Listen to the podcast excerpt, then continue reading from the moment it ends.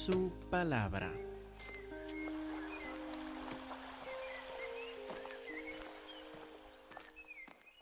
Aquí en la carta a los Gálatas hace Pablo lo mismo a los Gálatas.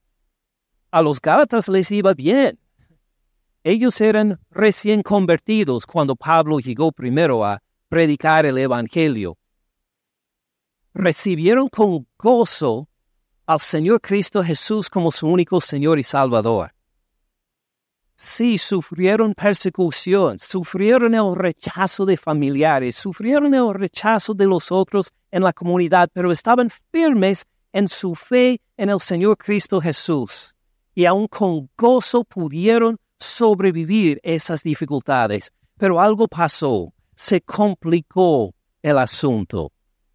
Cuando llegaron unos falsos maestros, cuando ya no estaba el apóstol Pablo, y les enseñaban cosas que no concordaban con el Evangelio del Señor Cristo Jesús. Y cuando empezaron a enseñarles, ¿no les dijo Pablo? Tienen que seguir la ley. Ah, no sabían, los varones tienen que ser circuncidados. De repente, pues como Pablo dijo en capítulo 1, versículo 7, alguien, algunos llegaron para perturbarlos, para molestarlos. Se perdieron el gozo en el Señor Cristo Jesús. Las cosas se habían complicado demasiado. Pablo en amor, entonces, les llega a explicar con amor y paciencia todos los hilos que tienen que ver en cuanto a la salvación en Cristo Jesús por fe y su relación con la ley para que pudieran tomar una buena decisión, para que pudieran ver, ah, ahora entiendo, cuesta tiempo. Uno necesita paciencia y amor para servir como el apóstol Pablo sirve acá. Entonces vamos a ver cómo lo hizo en capítulo 3. Vuelvan a capítulo 3 y acuérdense, como les dijo, en capítulo 3, versículos 1 a 5, que para entender esta situación que se ha llevado fuera del control, para entender la salvación por medio de la fe en Cristo Jesús, que tiene que volver a considerar su relación con el Espíritu Santo. Como dice en versículo 2, esto solo quiero saber de ustedes. ¿Recibieron el Espíritu por las obras de la ley o por el oír con fe? Ahora, ¿cuál es la respuesta correcta? ¿Se acuerdan? ¿Recibieron el Espíritu por las obras de la ley o por el oír con fe? por el oír con fe. Exactamente. Entonces dice, tan necios son, habiendo comenzado por el Espíritu, ahora van a acabar por la carne, ahora van a acabar por la ley, ahora tienen que mantener esta relación por la ley. Por favor, es por oír por fe desde el principio hasta el fin. Por eso tienen la relación con el Espíritu Santo. Luego, en versículos 6 a 9, con paciencia y con amor, les enseña a no solo pensar en su relación con el Espíritu, sino con su relación con Abraham y las promesas dadas a Abraham. ¿Se acuerdan? Versículo 6. Así Abraham, ¿qué hizo? Creyó, creyó a Dios y le fue contado por justicia su fe le fue contado por algo que él no tenía, por la justicia. Pero Dios dijo, esta fe cuento como justicia. Tú eres aprobado legal y completamente en mi presencia, Abraham, por fe. Abraham creyó a Dios y le fue contado por justicia. Sepan, por tanto, que los que son de fe, los que son de fe, estos ustedes. Los que son de fe, estos son hijos de Abraham. Tiene la promesa dada a Abraham, tiene participación en esto por fe, no por las obras de la ley. Y luego les explica también con amor y paciencia en capítulo 3, versículo 10 hasta 14, vuelve a tomar algunos de los versículos que los falsos profetas han enseñado incorrectamente, pero los enseña correctamente. Saca lo que los falsos profetas no habían entendido bien y los pone a la luz de la verdad para decir, Gálatas, así dice Dios en el Antiguo Testamento, en su palabra. Por ejemplo, acuérdense en versículo 10, que dice, porque todos los que dependen de las obras de la ley están bajo maldición. Pues escrito está, ahora vuelve al Antiguo Testamento, para citar, maldito todo aquel que no permanece en todas las cosas escritas en el libro de la ley para hacerlas. Así dice la palabra de Dios. ¿Y cómo lo enseñaban los falsos maestros? Pues, vamos a ver lo que está escrito. Maldito todo aquel que no permanece en, las, en todas las cosas escritas en el libro de la ley para hacerlas. Hermanos, hay que circuncidarse, porque la ley dice que hay que circuncidarse. ¿Y cómo se queda uno que no se ha circuncidado? Maldito dice, maldito todo aquel que no permanece en todas las cosas escritas. Hermano, tienes que dar el diezmo, porque el diezmo es parte de la ley. Si no das el diezmo, ¿cómo se queda uno? Maldito, porque maldito todo aquel que no permanece en todas las cosas escritas en el libro de la ley para hacerlas. Hermano, hay que dejar de comer carne de cerdo. Porque así dice la ley. ¿Y qué más dice? ¿Cómo se queda uno si sigue comiendo carne de cerdo? Maldito, maldito todo aquel que no permanece en todas las cosas escritas en el libro de la ley para hacerlas. Y así enseñaban los falsos maestros del Antiguo Testamento. Pero ¿qué hace Pablo? Tome el mismo versículo para decir Gálatas. ¿No ven? ¿No ven lo que significa? ¿Qué introducción puso Pablo a esta palabra? Todos los que dependen de las obras de la ley están bajo maldición. Pues es, es el opuesto de lo que uno diría al leer ese versículo, ¿verdad? Todos los que hacen las obras de la ley están bajo todos los que dependen de las obras de la ley están bajo maldición. ¿Cómo puede decir Pablo el opuesto de lo que los falsos maestros enseñarían acerca de este versículo? Lean la primera parte del versículo 11. Y por la ley, ¿cuántos se justifican para con Dios? Ninguno. Ninguno. Ninguno puede cumplir la ley. Ninguno puede cumplir la ley perfectamente. Ninguno puede depender de la ley y ser justificado delante de Dios. Es imposible. Por eso, los que enseñan mal, maldito todo aquel que no permanece en las cosas escritas en la ley, en el libro de la ley. Hermanos, hagan todo lo que dice la ley. Pablo dice imposible. Y si intenta hacer todo lo que dice la ley, están bajo maldición. No tiene salvación si no cumple todo lo que dice la ley. Nadie puede cumplir todo. Está bajo maldición si intenta depender de su relación con Dios en la ley. ¿Tiene sentido? Ha costado mucho tiempo que Pablo les explicara estas cosas paso por paso, pacientemente y por amor, para decir, bueno, lo que estamos por ver en versículo 15. ¿Cómo empieza versículo 15? Hermanos, pensé que les llamó necios en versículos 1 y 3, ¿verdad? O Gálatas insensatos, dice en versículo 1 tan necios son, versículo 3, ¿qué pasó? Tiene mucha paciencia con ellos. Por amor y paciencia, todavía tiene esperanza.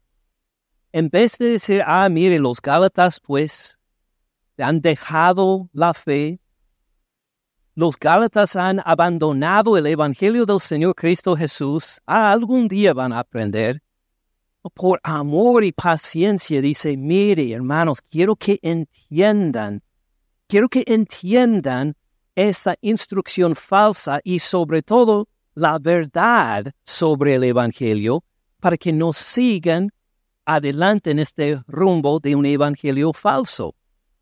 Hermanos, dice, todavía les tiene esperanza.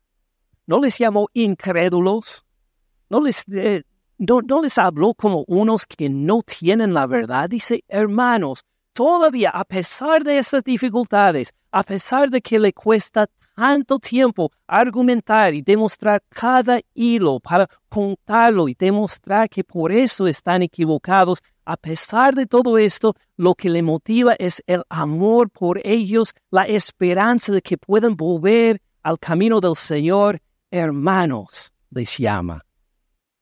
Y no solo esto, sino que les va a hablar de una forma entendible. Hermanos, hablo en términos humanos. Dicen, mire, estamos hablando de cosas espirituales, a veces difíciles de captar, pero lo quiero hacer de una forma para que entiendan, para que sean uh, fácil de reconocer. Les voy a hablar en términos humanos. Hermanos, hablo en términos humanos. Luego dice, un pacto, aunque sea de hombre, una vez ratificado, nadie lo invalida ni le añade. Dice, mire hermanos, para poder entender el Evangelio, para poder rechazar esta enseñanza falsa, con mucho amor, con mucha paciencia, le voy a explicar algo más. Considere su relación con el Espíritu, versículos 1 a 5. Considere su relación con Abraham, versículos 6 hasta 9. Considere cómo estos falsos maestros han torcido y maltratado los versículos del Antiguo Testamento, versículos 10 hasta 14. Ahora dice, hay otro hilo más, hay otra cosa que les tengo que explicar. Con paciencia y amor, por favor, pónganme atención. Lo voy a intentar explicar lo más claro posible. Un pacto, aunque sea de hombre, una vez ratificado, nadie lo invalida ni le añade. Ahora, ¿qué quiere decir esto? Un pacto, no un contrato, sino un pacto, un pacto. Habla de la relación entre Dios y nosotros. También hay pactos entre nosotros, aunque sea de hombre, un pacto entre seres humanos. Una vez ratificado este pacto, nadie lo invalida hablando de ninguna otra persona, lo puede invalidar. Nadie, ninguna otra persona, lo puede añadir. Ahora, ¿cómo, vemos un pacto en términos humanos de esta forma? Pues vamos a considerarlo según, según una boda. Piensen en una boda, lo que pasa en una boda, especialmente acá en Estados Unidos. Tengo el privilegio, algo que me gusta bastante es poder casar a una pareja, de poder dirigir una boda. Esto es diferente que las bodas, por lo menos las bodas acá en Estados Unidos son diferentes que las bodas en Latinoamérica. Ah, en esta forma, en Latinoamérica por lo general, no sé en cuanto a todos los países, pero un pastor en una iglesia no puede casar a una pareja de una forma legal.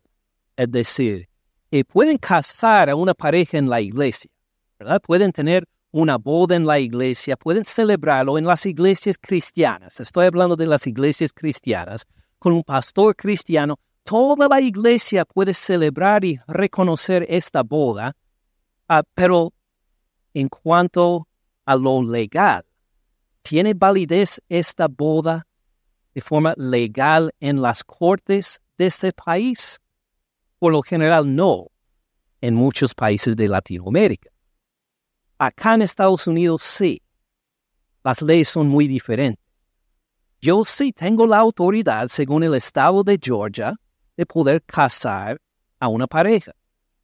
Es decir, cuando hay una celebración acá en esta iglesia y hacemos toda la ceremonia como una ceremonia cristiana, esta validez de lo que hago en esta ceremonia es de igual como si uno estuviera delante de un juez. y pues hizo, declaró todos los votos delante de un juez. Es igual, la legalidad es exactamente igual, porque acá en Estados Unidos permiten que nosotros los pastores cristianos casemos a las parejas.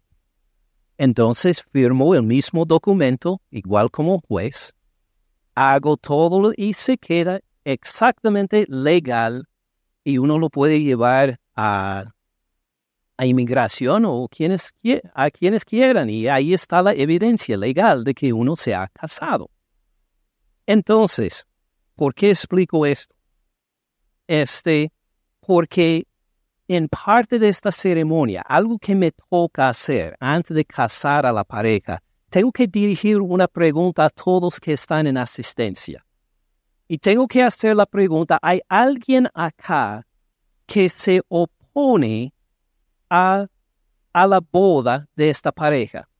¿Hay cualquier persona que tenga alguna razón legítima o legal para parar esta ceremonia?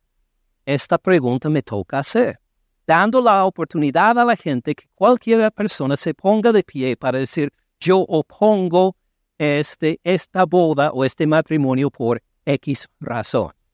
Ahora, en todas las bodas que he hecho nunca ha pasado. Espero que no, a lo mejor no, no, les habrían invitado, imagino, pero de todas formas tengo que hacer esta pregunta.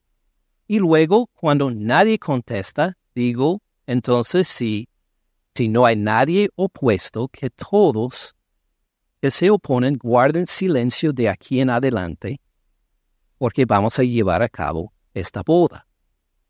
¿Por qué me toca decir esto? Pues porque un pacto aquí en la carta a los Gálatas hace Pablo lo mismo a los Gálatas. A los Gálatas les iba bien. Ellos eran recién convertidos cuando Pablo llegó primero a predicar el Evangelio. Recibieron con gozo al Señor Cristo Jesús como su único Señor y Salvador. Sí, sufrieron persecución, sufrieron el rechazo de familiares, sufrieron el rechazo de los otros en la comunidad, pero estaban firmes en su fe en el Señor Cristo Jesús. Y aún con gozo pudieron sobrevivir esas dificultades, pero algo pasó, se complicó el asunto. Cuando llegaron unos falsos maestros, cuando ya no estaba el apóstol Pablo, y les enseñaban cosas que no concordaban con el Evangelio del Señor Cristo Jesús. Y cuando empezaron a enseñarles, ¿no les dijo Pablo? Tienen que seguir la ley. Eh, no sabían los varones tienen que ser circuncidados. De repente, pues como Pablo dijo en capítulo 1, versículo 7, alguien, algunos llegaron para perturbarlos, para molestarlos. Se perdieron el gozo en el Señor Cristo Jesús. Las cosas se habían complicado demasiado. Pablo en amor, entonces, les llega a explicar con amor y paciencia todos los hilos que tienen que ver en cuanto a la salvación en Cristo Jesús por fe y su relación con la ley para que pudieran tomar una buena decisión, para que pudieran ver, ah, ahora entiendo, cuesta tiempo. Uno necesita paciencia y amor para servir como el apóstol Pablo sirve acá. Entonces vamos a ver cómo lo hizo en capítulo 3. Vuelvan a capítulo 3 y acuérdense, como les dijo, en capítulo 3, versículos 1 a 5, que para entender esta situación que se ha llevado fuera del control, para entender la salvación por medio de la fe en Cristo Jesús, que tiene que volver a considerar su relación con el Espíritu Santo. Como dice en versículo 2, esto solo quiero saber de ustedes. ¿Recibieron el Espíritu por las obras de la ley o por el oír con fe? Ahora, ¿cuál es la respuesta correcta? ¿Se acuerdan? ¿Recibieron el Espíritu por las obras de la ley o por el oír con fe? Por el oír con fe, exactamente. Entonces dice, tan necios son, habiendo comenzado por el Espíritu, ahora van a acabar por la carne, ahora van a acabar por la ley, ahora tienen que mantener esta relación por la ley. Por favor, es por oír por fe desde el principio hasta el fin. Por eso tienen la relación con el Espíritu Santo. Luego, en versículos 6 a 9, con paciencia y con amor, les enseña a no solo pensar en su relación con el Espíritu, sino con su relación con Abraham y las promesas dadas a Abraham. ¿Se acuerdan? Versículo 6. Así Abraham, ¿qué hizo? Creyó, creyó a Dios y le fue contado por justicia. Su fe le fue contado por algo que él no tenía, por la justicia, pero Dios dijo, esta fe cuento como justicia, tú eres aprobado legal y completamente en mi presencia, Abraham, por fe. Abraham creyó a Dios y le fue contado por justicia. Sepan, por tanto, que los que son de fe, los que son de fe, estos, ustedes, los que son de fe, estos son hijos de Abraham. Tienen la promesa dada a Abraham, tiene participación en esto por fe, no por las obras de la ley. Y luego les explica también con amor y paciencia en capítulo 3, versículo 10 hasta 14, vuelve a tomar algunos de los versículos que los falsos profetas han enseñado incorrectamente, pero los enseña correctamente. Saca lo que los falsos profetas no habían entendido bien y los pone a la luz de la verdad para decir, Gálatas, así dice Dios en el Antiguo Testamento, en su palabra. Por ejemplo, acuérdense en versículo 10, que dice, porque todos los que dependen de las obras de la ley están bajo maldición. Pues escrito está, ahora vuelve al Antiguo Testamento, para citar, maldito todo aquel que no permanece en todas las cosas escritas en el libro de la ley para hacerlas. Así dice la palabra de Dios. ¿Y cómo lo enseñaban los falsos maestros? Pues, vamos a ver lo que está escrito. Maldito todo aquel que no permanece en en todas las cosas escritas en el libro de la ley para hacerlas. Hermanos, hay que circuncidarse, porque la ley dice que hay que circuncidarse. ¿Y cómo se queda uno que no se ha circuncidado? Maldito dice, maldito todo aquel que no permanece en todas las cosas escritas. Hermano, tienes que dar el diezmo porque el diezmo es parte de la ley. Si no das el diezmo, ¿cómo se queda uno? Maldito, porque maldito todo aquel que no permanece en todas las cosas escritas en el libro de la ley para hacerlas. Hermano, hay que dejar de comer carne de cerdo.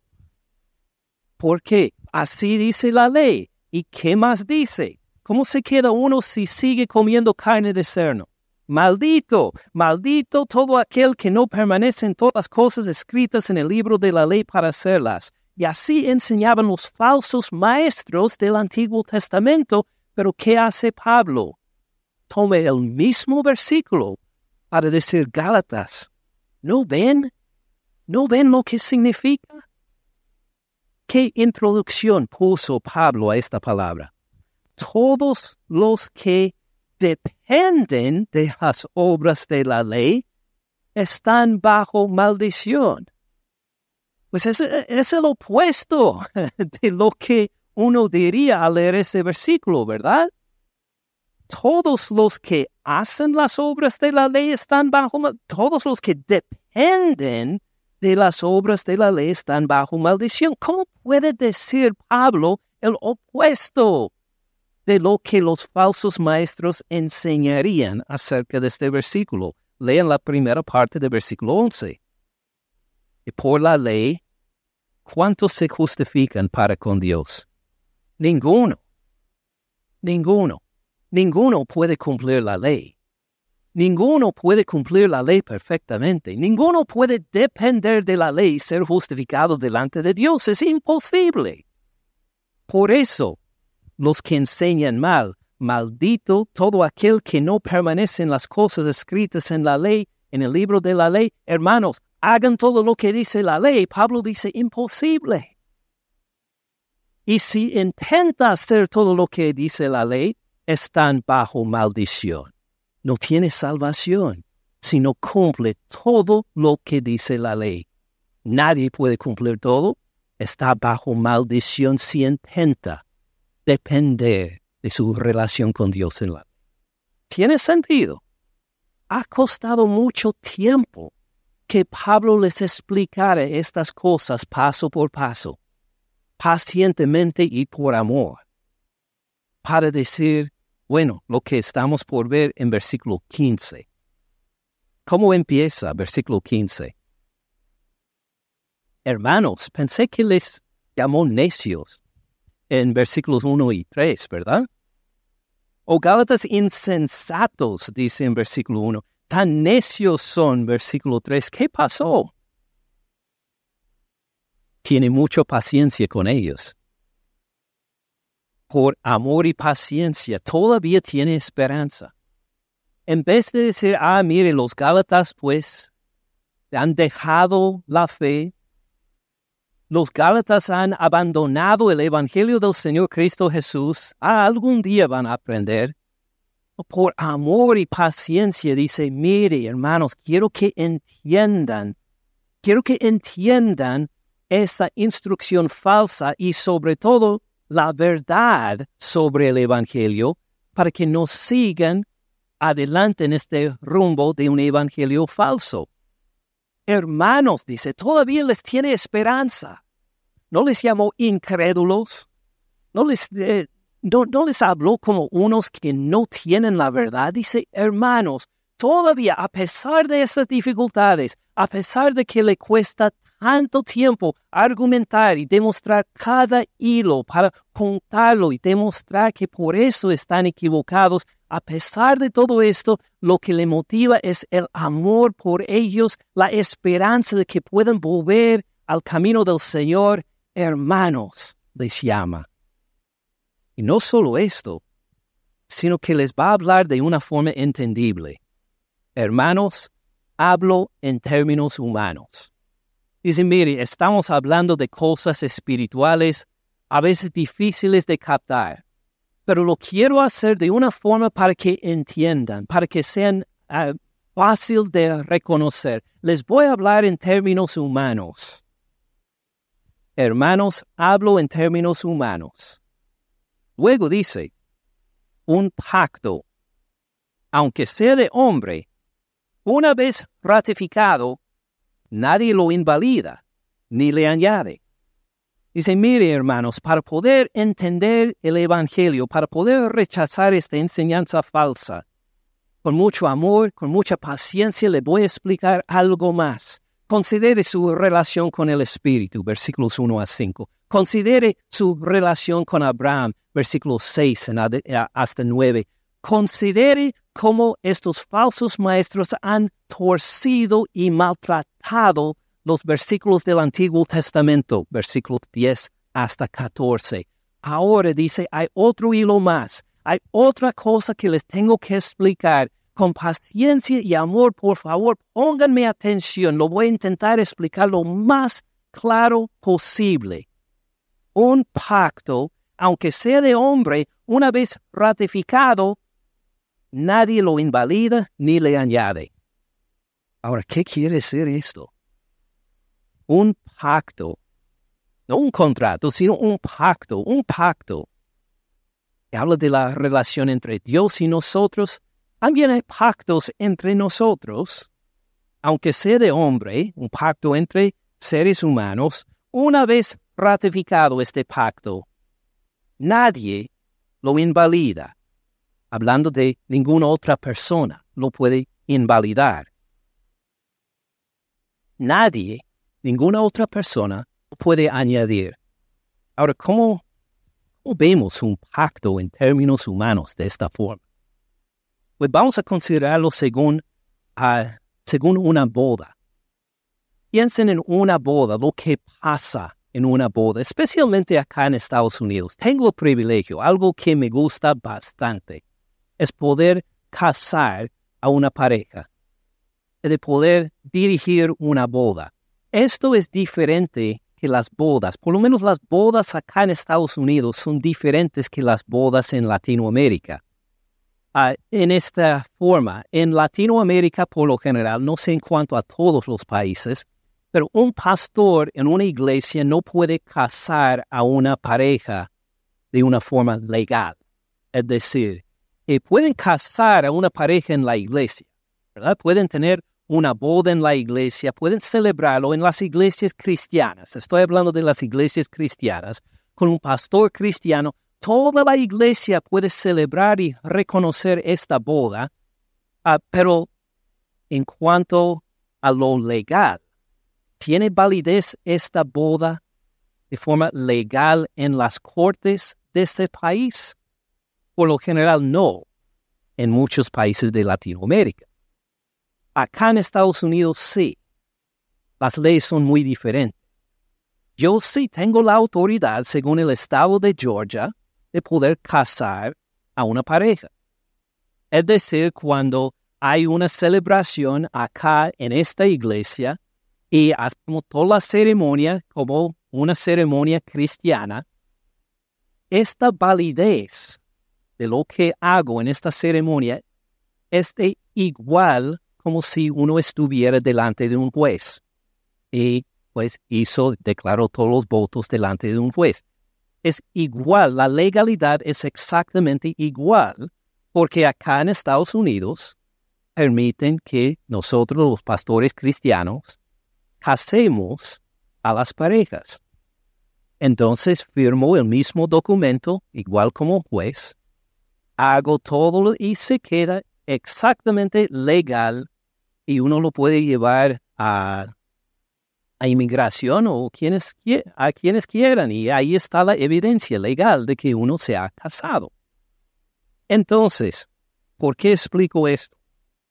Este, porque en parte de esta ceremonia, algo que me toca hacer antes de casar a la pareja, tengo que dirigir una pregunta a todos que están en asistencia.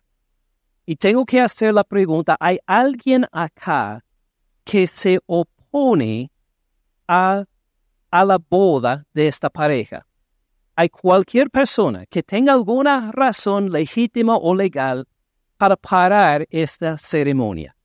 Esta pregunta me toca hacer dando la oportunidad a la gente que cualquier persona se ponga de pie para decir, yo opongo este, esta boda o este matrimonio por X razón. Ahora, en todas las bodas que he hecho nunca ha pasado. Espero que no, a lo mejor no, no, les habrían invitado, imagino, pero de todas formas tengo que hacer esta pregunta. Y luego, cuando nadie contesta, digo, entonces sí, si no hay nadie opuesto, que todos que se oponen guarden silencio de aquí en adelante, porque vamos a llevar a cabo esta boda. ¿Por qué me toca decir esto? Pues porque un pacto, una vez ratificado, nadie lo invalida ni le añade. Después de la boda, son casados legal y permanentemente. Nadie puede oponerse después de la boda. Ese pastor, pero e, este me, me dijo, me prometió que me iba a pagar 10 mil dólares para casarse con mi hija y no me ha pagado. No importa, ya son casados. No pueden descasarse. No me ha dado la autoridad para descasarlos. Nadie los puede descasar. Son casados si uno dice, pero nosotros somos los padres de la novia y estamos opuestos a este matrimonio, si ya son casados, demasiado tarde. No se puede hacer nada para descasarlos. Un pacto, una vez ratificado, nadie lo invalida ni le añade. Iguales en la Biblia también, ¿se acuerdan de Jacob? ¿Qué pasó la, la mañana después de su boda? Quitó la vela de su esposa y encontró, no, es la hermana de ella. Alguien me engañó, me engañaron. Entonces habló con su tío Labán para quejarse y que le dijo, pues en otras palabras, un pacto una vez ratificado, nadie le invalida ni le añade. Si quiere casarse con su hermana, siete años más de trabajo. No podemos añadir a, su hermana a este pacto. El pacto está hecho. No lo puede, no, no se lo puede cambiar. Entonces fue algo que no solo tenía sentido en esa época, sino en la nuestra también. Un pacto una vez hecho, nadie, ninguna otra persona lo puede cambiar. No puede llegar una exnovia para quejarse a decir que no, ellos no deben haberse casado. Pues ya lo tarde. Los padres no se pueden casar, aunque levanten todo un equipo de abogados para decir, no, pues que esta pareja no deben ser casados, pues si ya ha hecho el pacto, nadie lo puede cambiar, nadie le puede añadir nada. Ya está hecho. Imagine si así es entre nosotros los seres humanos. ¿Cómo es un pacto hecho por Dios? ¿Alguien lo puede cambiar? Pues imposible. Si es un pacto hecho por Dios, es imposible cambiarlo. Si es un pacto hecho por Dios, es imposible añadir otra cosa. Es hecho por Dios, ya es un trato hecho y completo. Ahora, ¿de qué pacto está hablando Pablo? Pues del pacto que vamos a ver ahora en Gálatas capítulo 15, digo en Génesis capítulo 15. De Gálatas 3 volvemos al principio, al libro de Génesis, para ver el pacto específico de que está hablando Pablo, el pacto de Dios con Abraham en Génesis 15. Ustedes lo vieron en detalle en la escuela dominical, así que lo voy a repasar rápidamente ahora. Génesis 15, versículo 1. Ya los vimos recientemente en otra lección también. Después de estas cosas vino la palabra de Jehová a Abraham en visión, diciendo, no temas, Abraham, yo soy tu escudo, tu galardón será sobremanera grande. Respondió Abraham, Señor Jehová, ¿qué me darás? Siendo así que ando sin hijo, y el mayordomo de mi casa es este Damaseno Eliezer. Es decir, Jehová no tengo ningún hijo, me has dado grandes promesas, promesas que alcanzan hasta todas las familias de la tierra. ¡Qué maravilla! Pero al morir yo, dijo Abraham ya a los ochenta años de edad por ahí, al morir yo, pues, ¿quién va a recibir estas promesas? No tengo hijo. ¿Será el esclavo en mi casa que reciba esta herencia? Versículo 3 dijo también Abraham, mire que no me has dado prole, no me has dado hijo, no me has dado descendencia.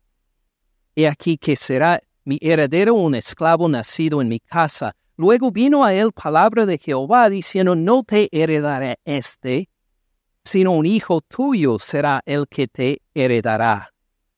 Lo llevó fuera, le dijo, mira ahora los cielos, cuenta las estrellas si las puedes contar. ¿Se acuerdan cuando vimos esto hace dos domingos? Y le dijo, así será tu descendencia. Y creyó a Jehová. Y le fue contado por justicia. Jehová contó esta fe, algo que no tenía Abraham por justicia. Y ahí Abraham es completa y permanentemente aprobado por Dios. Creyó a Jehová y le fue contado por justicia. Pero seguimos leyendo. Versículo 7. Le dijo, Yo soy Jehová que te saqué de Ur de los Caldeos para darte a heredar esta tierra. Así empezaban las declaraciones de los pactos, en que un rey declaraba a su súbdito las condiciones por lo cual él va a entrar en ese pacto con el otro. Yo te saqué del Ur de los Caldeas para darte a heredar esta tierra. Abraham respondió, Señor Jehová, ¿en qué conoceré que la he de heredar? ¿Qué prueba voy a tener? Como después de una boda, uno pide pues los papeles del, certificado del matrimonio, la evidencia legal de que ocurrió el matrimonio. Igual quiere hacer Abraham. ¿Dónde está la evidencia? No por falta de fe, sino por el deseo de, de decir, mire, eh, tiene que haber alguna evidencia de esta promesa que tú me has dado en que he creído también. Versículo 9 le dijo, tráeme animales limpios. Tráeme una becerra de tres años, una cabra de tres años, un carnero de tres años, una tórtola también y un palomino. Como él todo esto los partió por la mitad. Cortó a todos estos animales por la mitad. Puso cada mitad en una enfrente de la otra, mas no partió las aves. Ahora imagínelo por un momento. Vamos a cortar una becerra de tres años, una cabra de tres años, un carnero aquí en medio de, de la iglesia. ¿Qué va a pasar? ¿Qué vamos a tener? Mucha sangre. Mucha sangre. Esto no solo es cortarle, sino cortarle a la mitad, de separar las mitades del animal. Va a haber sangre por todas partes. Y bueno, vamos a ver lo que pasa descendían aves de rapiña sobre los cuerpos muertos y Abraham las ahuyentaba. Hay fuerzas malignas que no quiere que se cumpla este pacto. Pero Abraham las ahuyentaba. Voy repasándolo rápidamente. Versículo 12. Más a la caída del sol sobrecogió el sueño a Abraham He aquí el temor de una grande oscuridad cayó sobre él. Reconoció que la presencia de Jehová Dios estaba cerca. Entonces Jehová dijo a Abraham, ten por cierto que tu descendencia morará en tierra ajena será esclava allá, será oprimida cuatrocientos años. ¿Qué pasó? Dijo que su descendencia iba a ser esclavos por cuatrocientos años? ¿Hizo Abraham alguna maldad? ¿Le desobedeció en algo? No. Sino que el cumplimiento de este pacto, en el cumplimiento de este pacto iba a ser muy evidente que no fue por la grandeza de Abraham, ni por la grandeza de sus descendientes, sino por Jehová Dios únicamente. Va a escoger algunos que son esclavos y los va a levantar, los va a sacar con mano fuerte de la esclavitud y darles para heredar esta tierra prometida, para que nadie diga, ay, mire, qué grande, qué maravillosos son la descendencia de Abraham, sino que digan, qué maravilloso el Dios de ellos que los sacó desde lo más bajo y les regaló esta tierra. Este es el propósito por el cual le, le profetiza, no solo le profetiza, sino que le garantiza esto va a pasar. Versículo 14, mas también a la nación a la cual servirán juzgaré yo. Después de esto saldrán con gran riqueza ¿Usted puede cumplir sus, ah, sus promesas después de 400 años? A veces las promesas de la semana pasada uno se, se dice, ah, pues me había olvidado. Sí, tengo que cumplir esta. Después de 400 años, dice Jehová, voy a ser fiel a tu descendencia. Este pacto es un pacto a niveles divinos. Solo Dios puede hacer estas cosas de sacar todo, toda una nación que está en esclavitud por 400 años, de juzgar los que los oprimían por siglos. Gracias por escuchar al pastor Ken en este mensaje. Para más recursos, visite caminandoensupalabra.org.